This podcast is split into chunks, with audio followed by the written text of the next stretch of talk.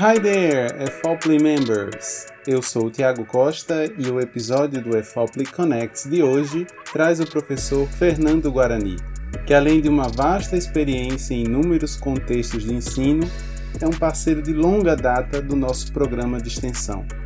Conversaremos hoje sobre o bem-estar do professor, assunto que nos parece cada vez mais importante, especialmente no momento atual.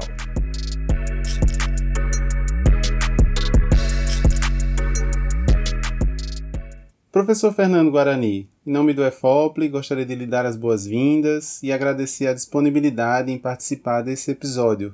E aí já vou começar fazendo a minha pergunta, tá certo? É, pensando nesse momento difícil que todos estamos vivendo, é, que a gente tem observado, além dos desafios da própria pandemia, uma grande pressão vivida profissionalmente pelos professores, né, advinda da, das escolas, dos pais dos alunos, né, dos gestores, elas têm acarretado estresse e, ansiedade. E algumas pesquisas atualmente que têm sido feitas desde o início da quarentena, elas falam até em, em adoecimento, né, esse mental causando até um adoecimento físico. Como você tem visto essa situação e que comportamentos ou que atitudes o professor pode observar pensando no seu bem-estar? Tiago, em primeiro lugar, muito obrigado pelo convite. É um prazer estar sempre participando com vocês dessas iniciativas que visam reforçar né, a preparação dos professores e ajudá-los nessa jornada que é fazer a diferença na vida das pessoas através do ensino, da educação. Então, para mim é sempre uma satisfação estar com, com você, Tiago, e também com toda a equipe do EFOPLE. E anteriormente era sempre, nos últimos anos, sempre pessoalmente, né, presencialmente. E agora também online, através desse podcast, e para discutir um tema tão importante que eu acho que se torna mais importante ainda nesse contexto que a gente está vivendo de uma pandemia é, de coronavírus. E onde nós temos um país que está chegando a quase um milhão de casos confirmados. Nós, professores de inúmeros contextos, já passamos normalmente uma série de desafios, né? não é novidade para ninguém que os professores enfrentam uma série de dificuldades, não somente em relação, muitas vezes, à remuneração, ao reconhecimento da sociedade, ah, mas diversos contextos, muitas vezes até mesmo de insalubridade em salas de aula, porque são inúmeros contextos, né? Existem contextos de, é, particulares, escolas privadas onde os professores ensinam, existem as escolas municipais, estaduais, então, com mais alunos, com menos alunos. Então, isso em si só já é um grande desafio, né? Essa diversidade de contextos e de, de historicamente, o professor não ter esse reconhecimento e esse apoio. E, e, a gente se vê de repente no meio de uma pandemia aí assustadora que tem colocado o mundo de joelhos em relação a diversas coisas e principalmente em relação a esse contato social, né? E que é tão importante na área de educação. Né? Não existe uma educação verdadeira sem relacionamento. E para gente que trabalha com essa educação, tanto de crianças como jovens, adultos, é, a vida na vida é um componente fundamental da nossa prática pedagógica, da nossa caminhada e de repente a gente se vê privado desse, desse contato mais próximo, do olho no olho, da vida na vida. E se vê aí desafiado a, tra a trabalhar, aqueles que podem ainda, aqueles que têm tido essa oportunidade de trabalhar online, de trabalhar à distância. Então, existe uma pressão muito grande para você entender esse novo ambiente onde a gente está sendo lançado, né? Alguns de nós já, já, já vinham com certa familiaridade com tecnologia, mas eu acho que é justo dizer que a grande maioria não tinha essa familiaridade com o ensino online, com uh, esse ensino síncrono e com conferências de vídeo e plataformas, etc. Então é mais uma pressão para que se adaptassem tão rapidamente. Uh, isso é a primeira situação onde já coloca qualquer um de nós de cabelo em pé. Somado isso a situações onde, ah, digamos, em algum contexto específico, você não tem apoio de coordenadores da direção, ou e que eles também já estejam numa situação onde não conhecem muito bem a tecnologia, está tudo sendo feito uh, de maneira emergencial, isso já gera um estresse muito maior. E aí você pensa também na situação onde precisa ficar isolado em casa, correndo risco de saúde, ou algum familiar em situação de risco, ou a própria pessoa em situação onde se vê com dificuldades financeiras e todo esse clima, todo esse momento de sofrimento né, das pessoas ao seu redor, não é de se admirar que eh, nós estejamos vendo vários professores, professoras adoecendo e sofrendo de problemas mentais, às vezes inesperados, porque é um contexto de realmente isolamento e de, de uma pressão muito grande, de uma mudança muito grande que traz muita ansiedade.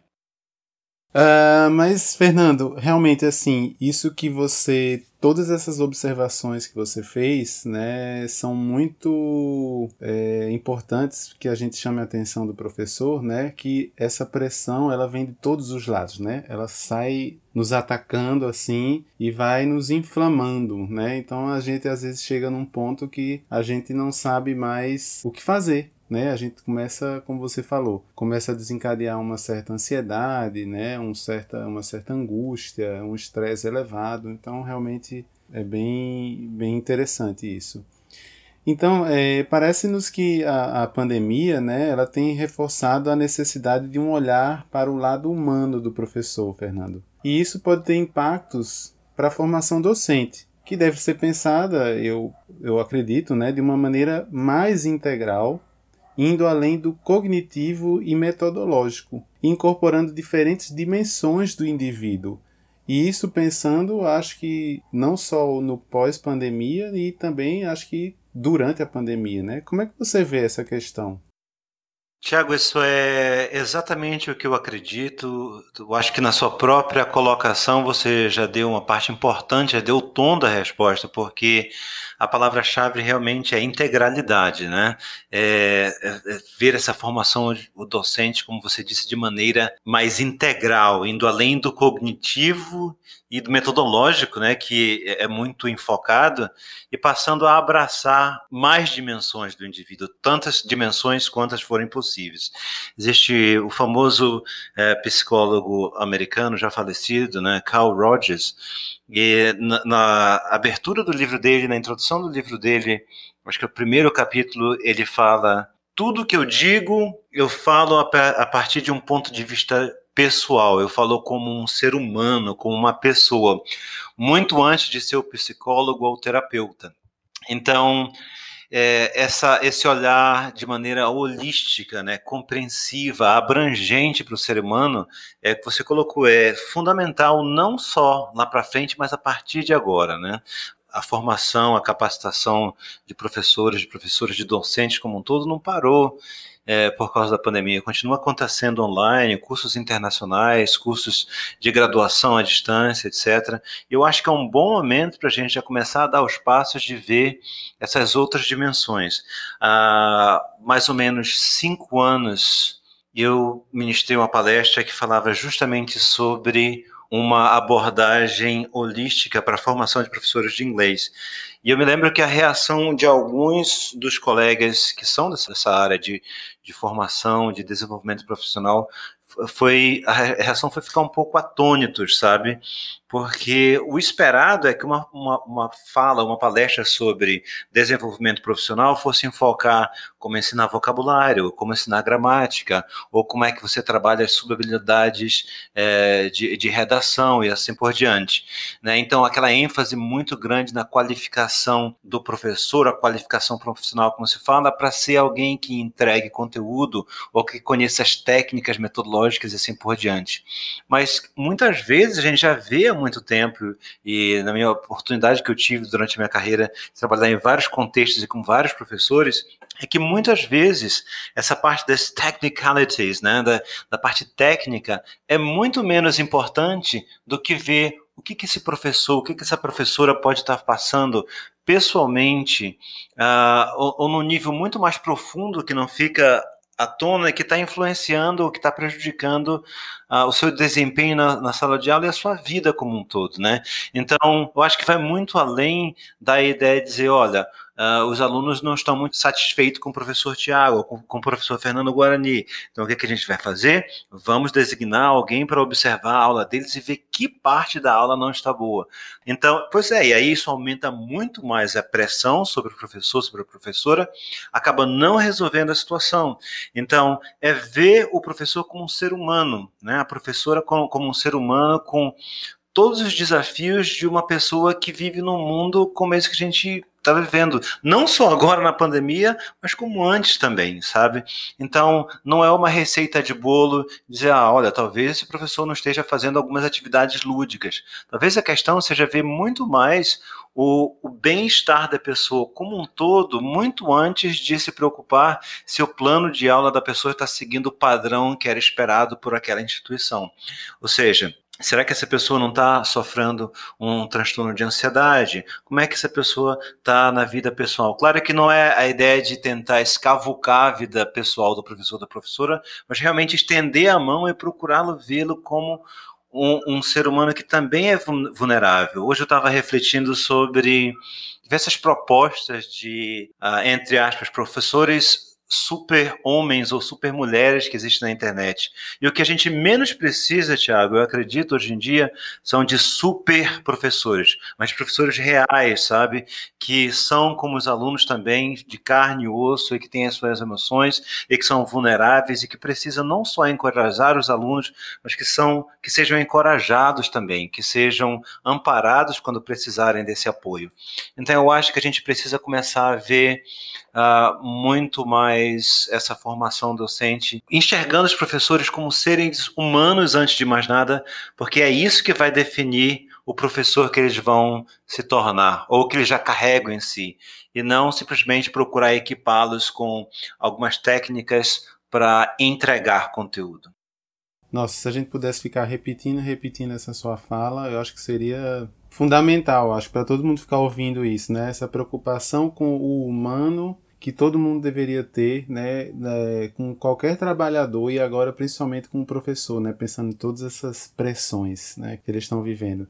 Então eu percebi que você já está um certo tempo né, nessa, nessa caminhada se preocupando com essa área né, do bem-estar do professor, né, Fernando? Eu vi que você falou que foi dar uma palestra e aí o pessoal ficou meio, né, como assim? Ele vai falar sobre isso agora, né? A gente tá precisando de um treinamento e o, e o cara vem aqui falar de, de bem-estar, de se o professor tá estressado, se não tá, né? Eu acho que anos atrás, acho que as pessoas olhariam um pouquinho mais, né, atravessado, mas eu acho que hoje, mesmo antes da pandemia, acho que já, já tem mudado isso, né? Eu acho que, que aos poucos a gente vai modificando esse olhar, essa empatia das pessoas, eu acho, né?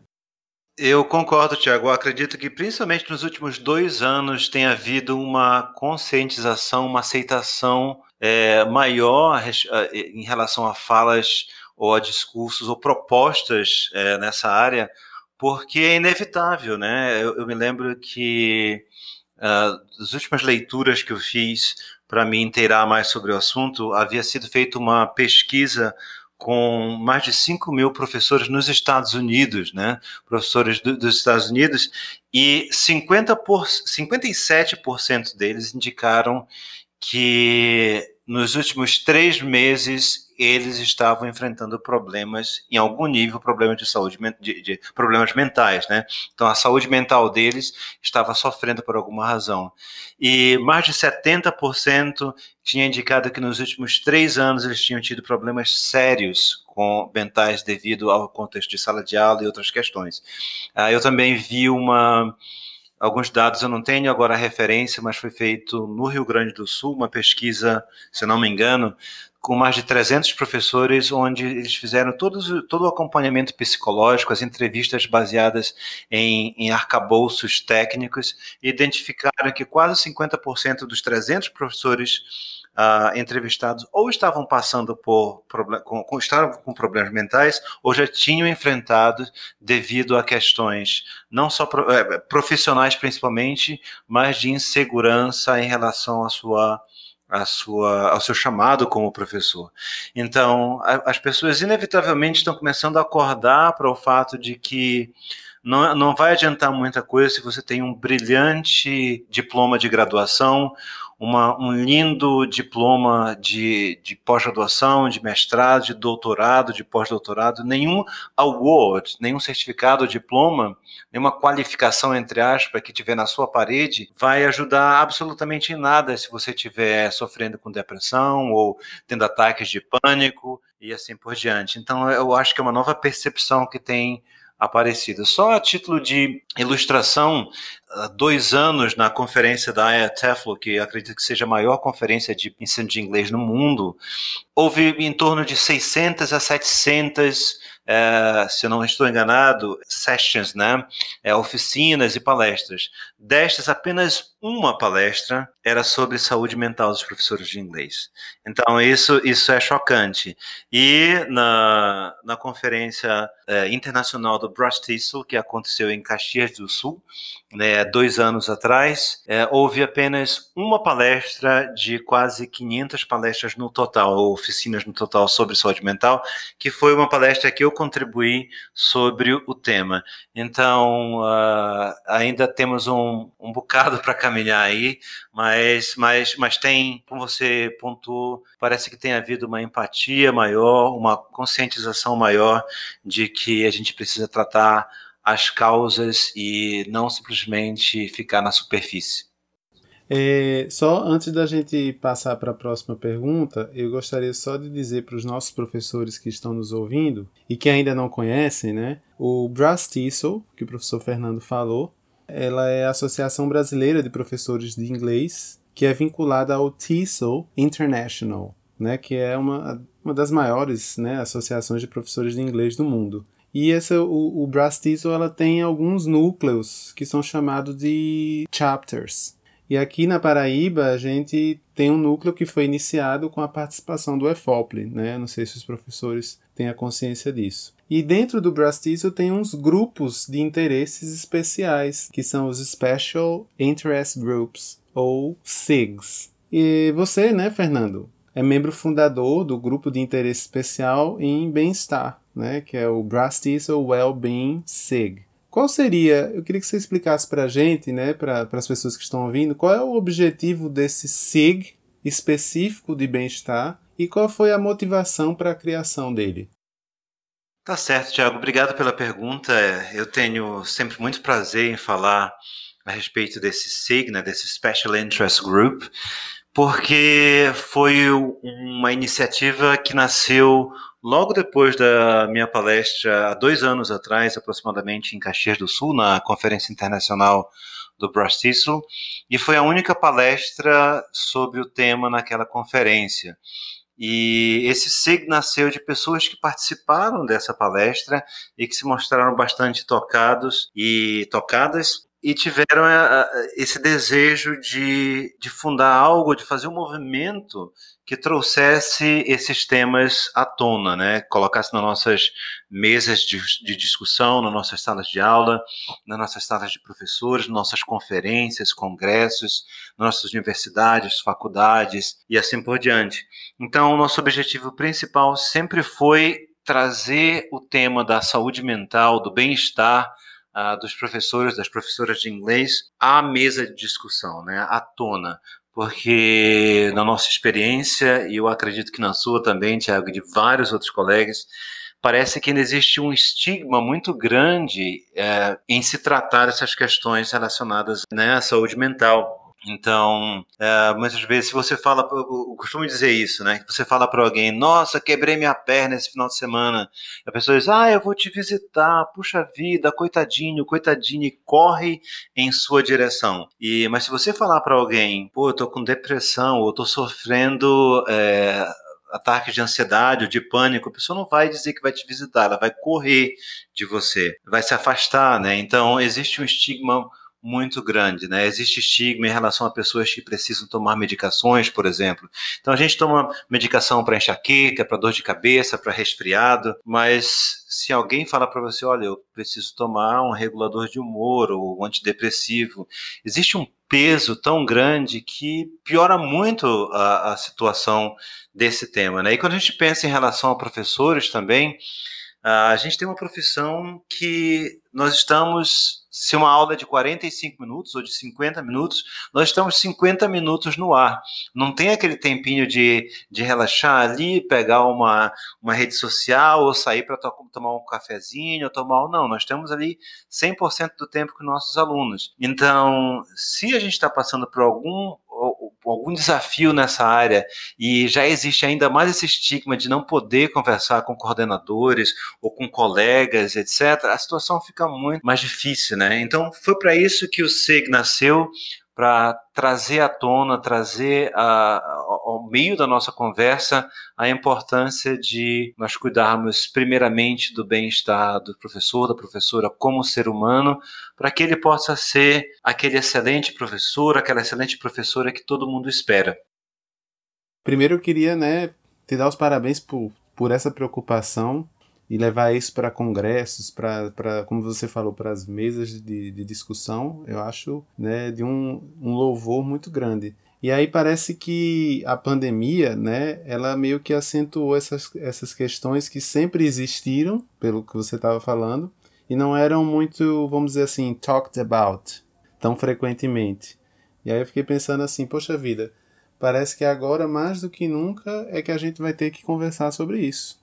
Se antes a gente estava tentando já, vamos já, acorda, vamos pessoal, vamos prestar atenção aí no professor, nessa, nesse lado mais né, do bem-estar, do, do, da mente do professor, né? Então vamos. E agora a gente vai ter que prestar mais ainda.